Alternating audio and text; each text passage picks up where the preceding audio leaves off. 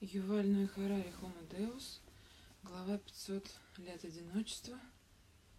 Читаю со страницы 116 дальше. Взлет современной науки и промышленности привел к следующей революции в отношениях людей и животных. Аграрная революция лишила флору и фауну голоса и свела анимистические многоголосия к диалогу между человеком и богами – Научная же революция лишила голоса и богов. Мир превратился в театр одного актера.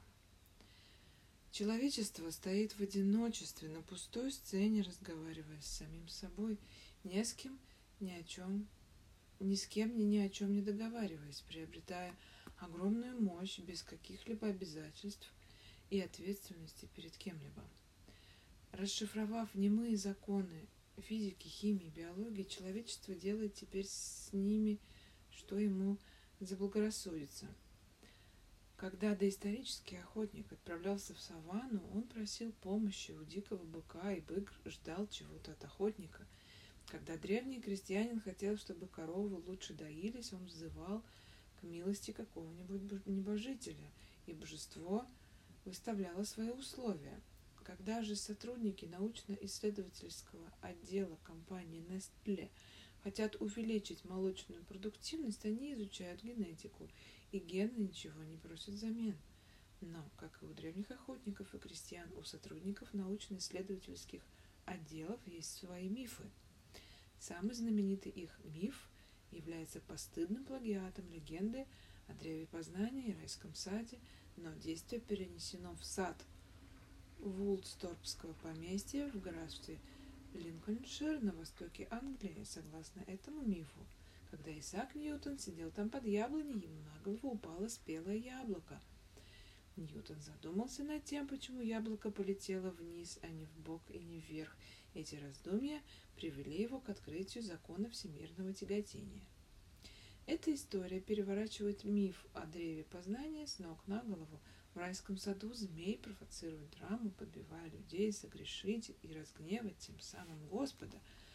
Как для змея, так и для Бога Адам и Ева игрушки.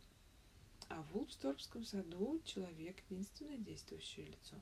Хотя сам Ньютон был добропорядочным христианином, посвящавшим больше времени Библии, чем законам физики, научная революция, которую он дал толчок, потеснила Господа Бога – когда последователи Ньютона взялись сочинять свой собственный бытийный миф, в нем не нашлось места ни богу, ни змею.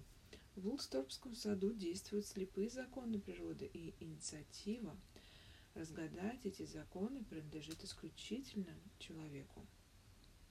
Может, эта история началась с падения яблока на голову Ньютона, но яблоко сделало это не нарочно.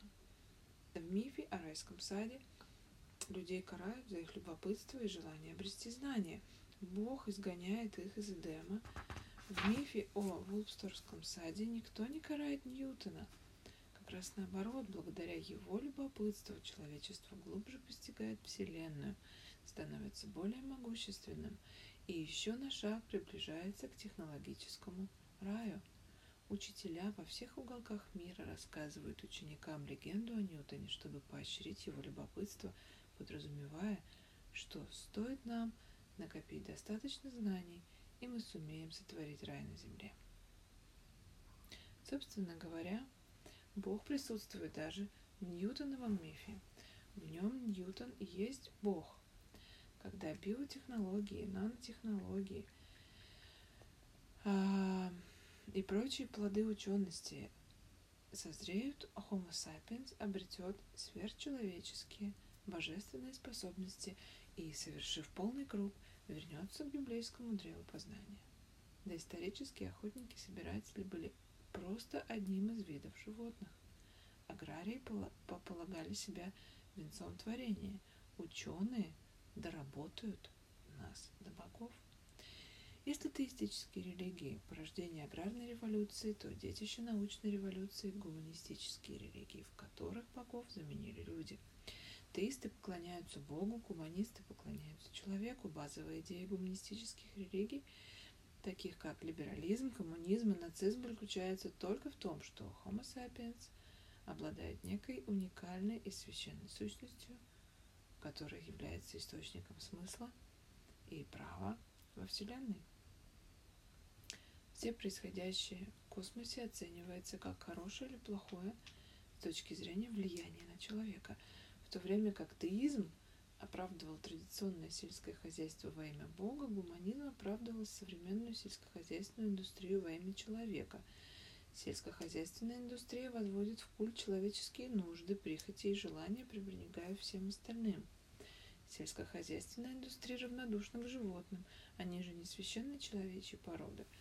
Ей не нужны боги. Современные технологии открывают перед людьми такие возможности, какие древним богам и не снились. Наука представляет современным агрофирмам возможность содержать коров, свиней и кур в гораздо более стесненных условиях, чем было принято в традиционных аграрных обществах. В Древнем Египте, в Римской империи или в средневековом Китае люди имели лишь рудиментное представление о биохимии, генетике, зоологии и эпидемиологии, поэтому их власть над животными имела предел – Тогда свиньи, коровы и куры свободно бродили между домами или искали еду в мусорных кучах или в ближнем лесу. Если какой-нибудь жадный крестьянин попробовал бы запихнуть тысячу кур в тесный курятник, наверняка заразилась бы эпидемия, в которой погибли бы все птицы, а заодно и многие жители деревни. Никакой священник, шаман или бог не смог бы этого предотвратить. Но Современная наука раскрыла секреты эпидемий, патогенов, антибиотиков, и индустриальные птичники, свинарники и коровники стали реальностью с помощью вакцин, лекарств, гормонов, пестицидов, систем контролирования автоматических кормушек. Теперь возможно втискивать десятки тысяч свиней, коров и кур в узкие клетки и производить мясо, молоко и яйца с беспрецедентной эффективностью. В последние годы отношения между людьми и животными переосмысляются, и подобные практики все чаще подвергаются критике – Почему мы вдруг прониклись интересом к так называемым низшим формам жизни? Возможно, потому что скоро сами станем таковой, если и когда компьютерные программы превзойдут нас интеллектом и мощью, не должны ли мы будем ценить их выше, чем ценим людей? Допустимо ли будет, например, чтобы искусственный интеллект эксплуатировал людей и даже убивал их ради своих нужд и желаний? И если этого нельзя позволить ему, несмотря на его сверхспособности и мощь, то почему люди считают себя вправе использовать и убивать свиней? Есть ли у людей какая-то особая магическая искра в дополнении к более высокому интеллекту и могуществу, которое отличает их от свиней, кур, шимпанзе и компьютерных программ? Если да, то откуда она берется и можем ли мы быть уверены, что ею никогда не обзаведется искусственный интеллект? Если такой искры нет, то будут ли какие-то основания придавать особое значение человеческой жизни и после того, как компьютеры станут умнее и могущественнее людей? В самом деле, в чем же все-таки главный секрет нашего интеллекта и силы, и какова вероятность, что существование человеческой природы когда-нибудь вступит с нами в соперничество и превзойдут нас?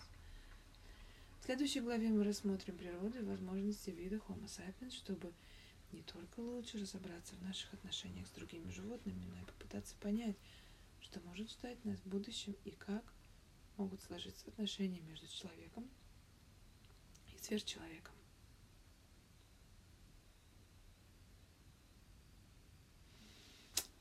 Следующая глава «Человеческая искра».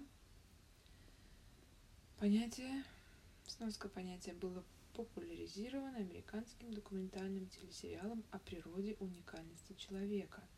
Человеческая искра – 2010 год, где ведущим выступает актер Алан Алда. Нет сомнения, что Homo sapiens – самый сильный вид в мире. Он любит тешить себя мыслью о своем самом высоком моральном статусе и сознанием того, что человеческая жизнь несравненно ценнее, чем жизнь свиней, слонов и волков, волков. Но это не столь уж и очевидно. Действительно ли сила есть право?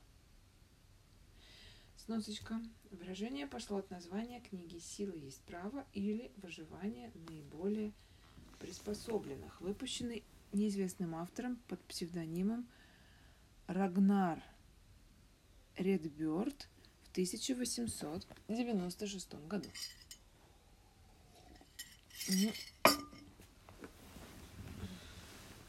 Афганские жизни, американские жизни действительно ценятся выше. Как смешно получилось сейчас. Среднего американца в его образование, здоровье безопасность вкладывается значительно больше денег, чем среднего афганца. Убийство американского подданного вызывает куда более громкий международный резонанс, чем убийство гражданина Афганистана. И все же общепризнано, что это лишь несправедливый итог геополитического распределения сил. Пусть Афганистан несравнимо слабее, чем США, но, но жизнь ребенка из афганской деревни считается столь же священной, как жизнь ребенка из Берли-Хиллз. Когда мы ставим человеческих отпрысков выше поросят, нам хочется верить, что за этим кроется нечто более глубокое, чем экологическое распределение сил. Нам хочется верить, что у людей есть какие-то реальные, суще... реальное существенное превосходство – сущностное, господи, сущностное превосходство. Мы, сапиенсы, любим рассказывать себе, что обладаем неким магическим качеством, которое не только лежит в истоке нашей громадной силы, но также служит моральным оправданием нашего привилегированного положения. Что же за уникальная это человеческая искра? Традиционный монотеистический ответ – только Homo sapiens имеет бессмертную душу то время как тело разлагается и гниет душа, спасенная или проклятая, навеки выдворяется в раю или в аду, соответственно. Поскольку у свиней и прочих животных души нет, они не участвуют в этой космической драме. Они живут всего несколько лет, потом умирают и обращаются в ничто. Поэтому, по, э, по, по, поэтому что такое ничтожные хрюшки в сравнении с бессмертной человеческой душой? Это не детсадовская сказка, а чрезвычайно устойчивый миф, который продолжает определять жизни миллиардов людей и животных в начале 21 века. На убеждении, что люди обладают бессмертной душой, а звери просто бренные тела, держится наша правовая, политическая и экономическая система. Это объясняет, почему людям не возбраняется убивать животных для употребления в пищу или даже просто для забавы. Однако наши последние научные открытия решительно опровергают этот монотеистический миф. Правда, один его аспект лабораторные эксперименты подтверждают. У животных в самом деле нет души. Как ни изучали, как ни обследовали свиней, крыс и макак, никаких признаков души у них не нашли. Увы, но те же лабораторные эксперименты подрывают неизмеримо более важный постулат монотеистического мифа, а именно, что у людей душа есть. Ученые произвели над людьми десятки тысяч самых невероятных экспериментов, заглянули в каждый уголок их сердца и в каждую извилину мозга, но не обнаружили и намека на волшебную искру. Нет ни одного научного свидетельства в пользу того, что Homo sapiens наделен душой. Если бы дело было только в этом, мы могли бы возразить, что ученым просто нужно продолжать поиски. Если они до сих пор ничего не нашли, значит, плохо искали. Однако биологи строят свои выводы не на отсутствии каких-то свидетельств, а прежде всего на том, что сама идея души противоречит фундаментальным принципам эволюции. В этом противоречии причина лютой ненависти, которую теория эволюции вызывает у правоверных монотеистов. Кто боится Чарльза Дарвина? Заголовок. Согласно опросу, проведенному в 2012 году Институтом Гэллопа всего 15% американцев полагают, что Homo sapiens – результат исключительно естественного отбора без какого-то ни было божественного вмешательства. 32% полагают, что люди, может, и произошли от более ранних форм жизни путем длившейся миллион лет трансформации, но Бог срежиссировал все это шоу. 46% уверены, что Бог создал людей в их нынешнем виде около 10 тысяч лет назад, как сказано в Библии. Годы, проведенные в колледже, никак не влияют на эти взгляды. Тот же опрос показал, что 46% выпускников бакалавриатов верят в библейскую историю и только 14% считают, что люди сформировались без всякого божественного участия. Даже среди магистров и докторов наук 25% верят Библии и только 29% связывают проявление нашего вида исключительно с естественным отбором.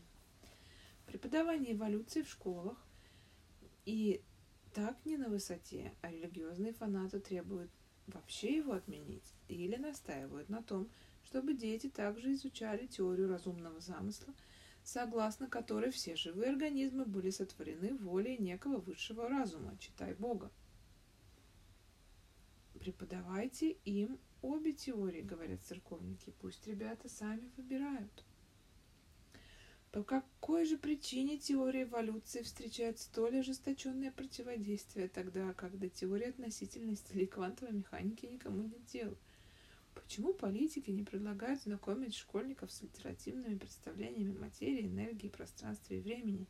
Ведь концепция Дарвина, на первый взгляд, кажется менее опасной, чем фантасмагория Эйнштейна или Вернера Гейзенберга. Теория эволюции основывается на принципе выживания наиболее приспособленного, идеи простой и ясной, если не сказать банальной – Напротив, теория относительности и квантовой механики утверждают, что вы можете искривлять время и пространство, что-то может возникнуть из ничего, а кошка может быть живой и мертвой одновременно. И это насмешка над здравым смыслом, однако никто не бросается защищать невинных школьников от этой несусведицы. Почему? Теория относительности никого не раздражает, потому что не противоречит ни одному из наших сокровенных верований. Большинство обывателей совершенно безразлично, абсолютно пространство и время или относительны. Если вы считаете, что можно изгибать пространство и время, да ради бога, гните себе на здоровье, какое мне дело, Дарвин, ну да, тот лишил нас наших душ. Если вы действительно понимаете теорию эволюции, вам очевидно, никакой души нет. Эта мысль повергает в ужас не только истовых христиан, но и правоверных мусульман, но и, и многих светских людей – не придерживающихся определенной религиозной догмы, однако желающих верить, что каждый человек несет в себе некую вечную индивидуальную сущность, которая остается неизменной на протяжении всей жизни и может даже пережить смерть. Буквальный смысл слова «индивидуум» неделимый.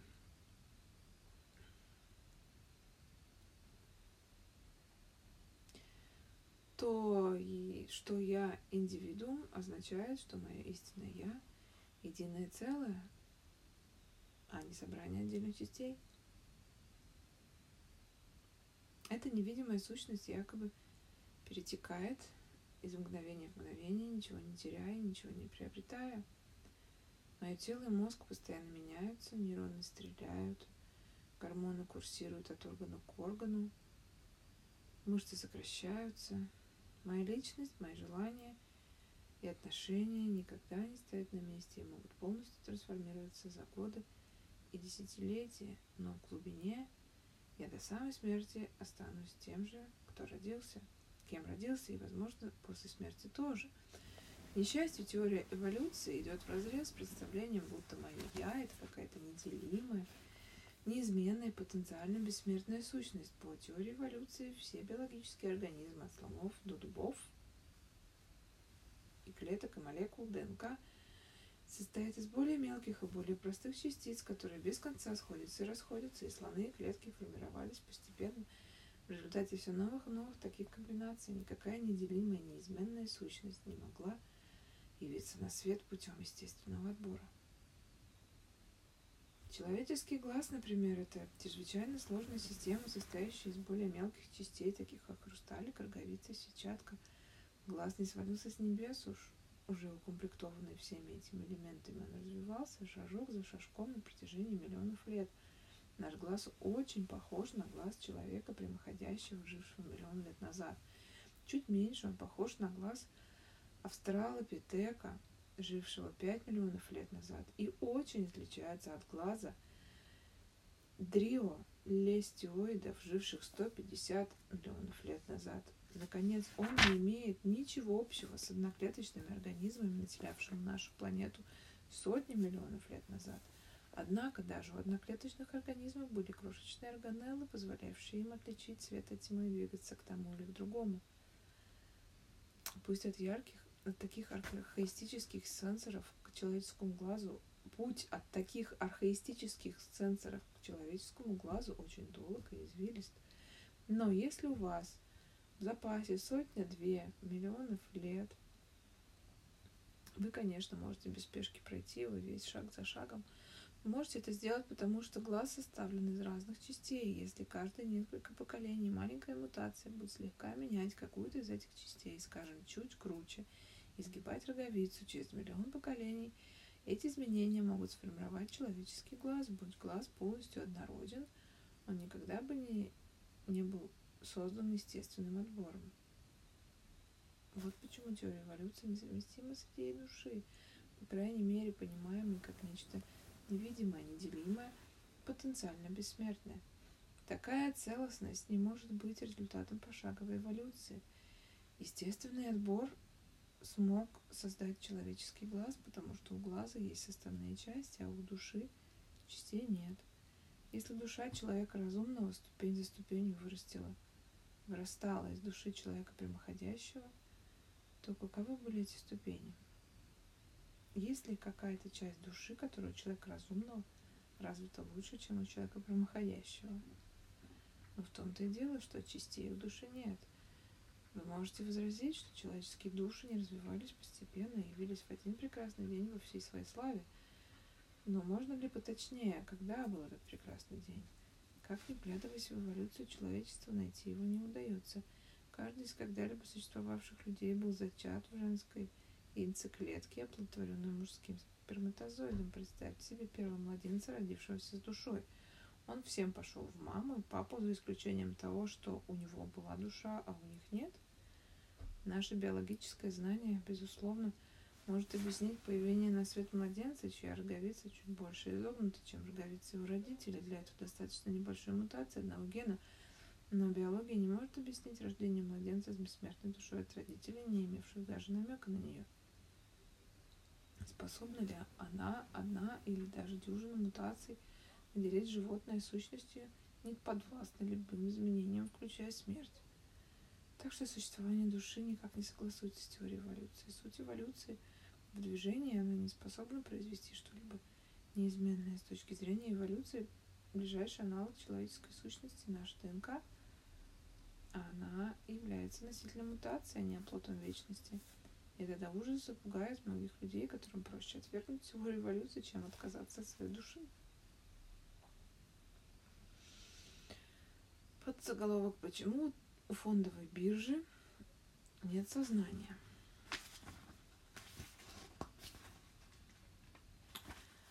Еще один довод, приводимый в оправдание превосходства человека, таков. Из всех земных существ только Homo sapiens обладает сознательным разумом. Разум представляет собой нечто совершенно отличное от души. Разум не какая-то мистическая вечная сущность в то же время не орган, подобный глазу или мозгу. Разум – это поток субъективных переживаний, таких как боль, удовольствие, гнев и любовь.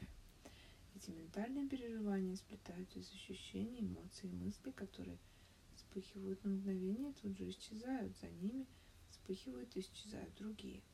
Мы часто пытаемся разбить наши переживания на четкие категории, такие как ощущения, эмоции и мысли, но в действительности они все смешаны.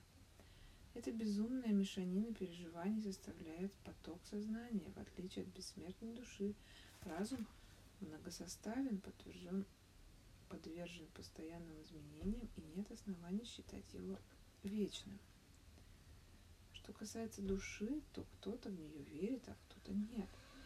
А поток сознания – это реальность, которая каждое мгновение с нами. Это абсолютно бесспорная вещь. В его существовании нельзя усомниться.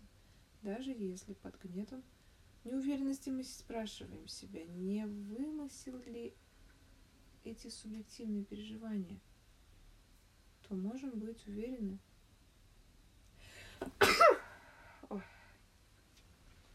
что в этот момент испытываем, переживаем сомнения – что представляют собой эти переживания, соединяющиеся в потоке сознания?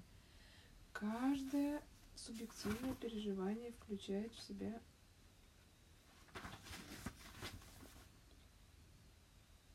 два базовых элемента ощущения и желания. У роботов и компьютеров сознание отсутствует, так как, несмотря на бесчисленные способности, они ничего не чувствуют и ничего не желают. Робот может иметь энергетический сенсор, посылающий сигнал в его центральный процессор, когда в батарее заканчивается заряд. Получив сигнал, робот может приблизиться к электрической розетке, подключиться к ней и подзарядить батарею. Однако на протяжении всей этой процедуры робот не испытывает желания зарядиться, он ничего не испытывает. Человек же из расходов энергии чувствует голод и жаждет избавиться от этого неприятного ощущения. Вот почему мы говорим, что люди сознательные существа, а роботы нет, и почему преступно заставлять людей работать до тех пор, пока они не упадут от голода и изнеможения, тогда как эксплуатировать робота, пока не разрядится батарея, нисколько не зазорно. А как же животные? Есть ли у них сознание субъективные переживания? Нормально ли погонять лошадь, пока она не рухнет от изнеможения? Как уже говорилось, современная биология признает, что все млекопитающие птицы и, по крайней мере, Некоторые рептилии и рыбы испытывают чувства и эмоции. Однако новейшие теории также утверждают, что ощущения и эмоции – это биохимический алгоритм обработки данных. Поскольку мы знаем, что роботы и компьютеры обрабатывают данные безо всяких субъективных переживаний, может и с животными дело обстоит так же, ведь даже у людей многие сенсорные эмоциональные нейронные цепочки способны обрабатывать информацию, инициировать действия без участия сознания.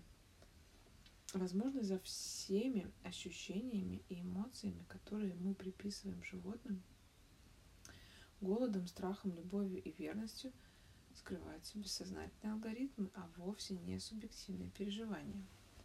Такого мнения придерживался отец современной философии Рене Декарт. В XVII веке Декарт заявил, заявлял, что только люди чувствуют и желают, а все прочие твари – бессмысленные автоматы типа робота или кофемашины.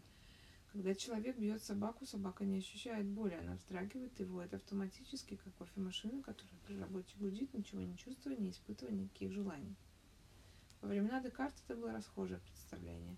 Доктора и ученые XVII века без обезболивания и без зазрения совести вскрывали живых собак и наблюдали за, за деятельностью их внутренних органов – они не видели в этом ничего предосудительного, как мы не видим ничего предосудительного в том, чтобы открыть крышку вендингового автомата и посмотреть, как работают его приводы и транспортеры. И в начале 21 века многие все еще убеждены, что у животных нет сознания, или в лучшем случае у них совершенно иной, низший его тип. Для того, чтобы заключить, есть ли у зверей сознательный разум, похожий на наш или нет, надо сперва разобраться в том, как функционирует разум, какая его роль – это, по крайней, это крайне сложные вопросы, однако на них стоит задержаться, потому что следующие несколько глав будут посвящены разуму. Мы не сумеем постичь всей значимости новейших технологий, каких, таких как искусственный интеллект, если не будем знать, что такое разум. Поэтому ненадолго отвлечемся от частной проблемы разума животных и посмотрим, что вообще известно науке о разуме и сознании. Мы сосредоточимся на примерах, взятых из исследований человеческого сознание, которое нам более доступно, и позже вернемся к животным, чтобы спросить, присуще ли нашим мохнатым и пернатым братьям то, что присуще людям. Честно говоря, наука, на удивление, мало знает о разуме и сознании. Общепризнано, что сознание – это продукт электрохимических реакций в клетках мозга и что ментальные переживания выполняют важную функцию обработки данных. Однако никто не имеет понятия, каким образом масса биохимических реакций, электрических потоков в мозге создают субъективное ощущение боли, гнева или любви. Возможно, через 10 лет или 50 объяснение будет найдено, но сейчас мы его не имеем, и лучше на этот счет не заблуждаться. С помощью магнитно-резонансных томографов, имплантированных электродов и прочих хитроумных гаджетов ученые, конечно, выявили корреляцию и даже причинно-следственную связь между разными субъективными переживаниями электрическими потоками в мозге – по одной лишь активности вашего мозга они способны понять, бодрствуете вы ли вы, дремлете или глубоко спите. Они могут в момент вашего пробуждения выставить перед вами на миг картинку и определить, не спрашивая вас, увидели вы ее или нет. Они даже ухитрились соотнести нейроны отдельного мозга с конкретными смысловыми единицами, открыв, например, нейрон Билла Клинтона или нейрон Гомера Симпсона. Когда включен нейрон Билла Клинтона, человек думает о 42-м президенте США – Покажите ему изображение Гомера Симпсона и зажжется одноименный нейрон. В более общем плане ученые знают, если в определенном участке мозга поднимается электрическая буря, то вы, вероятнее всего, сердитесь. Если эта буря утихает и вспыхивает другой участок, вы чувствуете любовь. Ученые даже умеют пробуждать гнев и любовь, стимулируя нужные нейроны. Но как перемещение электронов притворяется в субъективный образ Билла Клинтона или субъективное чувство гнева или любви?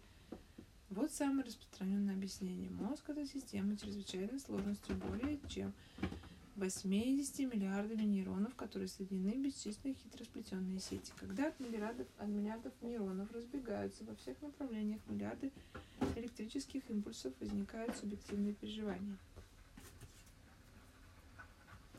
Хотя отправка и получение каждого электрического импульса простой биохимический феномен, и взаимодействие всех этих импульсов рождается нечто неизмеримое, больше сложное, более сложное поток сознания – то же самое мы наблюдаем во многих других областях.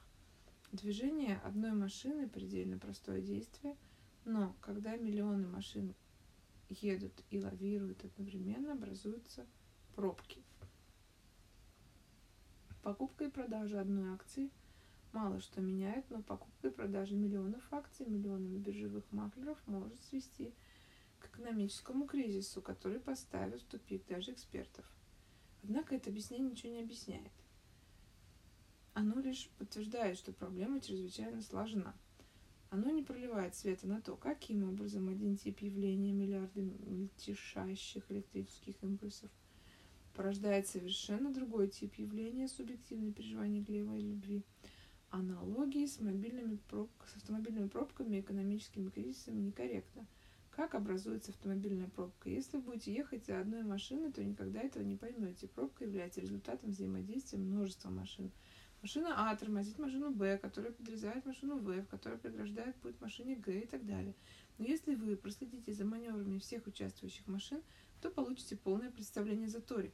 Вам не придется спрашивать, как же эти маневры привели к пробке, потому что автомобильная пробка не более чем абстрактный термин, который мы, люди, придумали для обозначения этого специфического стечения обстоятельств.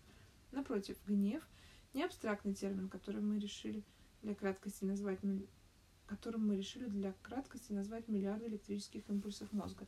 Гнев в высшей степени конкретное переживание, которое было знакомо людям задолго до того, как они хоть что-то узнали об электричестве. Произнося «я в ярости», вы выражаете очень острое чувство – если вы описываете, как химическая реакция в нейроне генерирует электрические импульсы, как миллиарды подобных реакций генерируют миллиарды дополнительных импульсов, не лишним будет поинтересоваться, а как эти миллиарды событий сходятся воедино, чтобы породить мое реальное чувство ярости. Когда тысячи машин еле-еле ползут по улицам Москвы, мы называем это автомобильной пробкой, но из пробки не возникает некое великое московское сознание, которое витает над Садовым кольцом и бормочет «Запорило, не продохнуть». Когда миллионы людей продают миллиарды акций, мы называем это экономическим кризисом. Но никакой дух Уолл-стрит не воро... ворчит, черт, чувствую я в кризисе. Когда в небе собираются триллионы молекул воды, мы называем это облаком, но облако не делает никаких сознательных заявлений, типа настроение у меня дождливое. Как же так получается, что когда по моему мозгу носятся миллиарды электрических импульсов, то пробуждается разум, который чувствует, я в ярости? На сегодняшний день мы не имеем ни малейшего представления – если эта дискуссия вас запутала и озадачила, то вы в очень хорошей компании. Лучшие ученые тоже далеки от расшифровки, расшифровки загадки разума и сознания. Наука замечательна, в частности, тем, что когда ученые чего-то не знают, они могут проверить кучу теорий и гипотез, а в итоге просто признаться своем неведении. Окей, достаточно.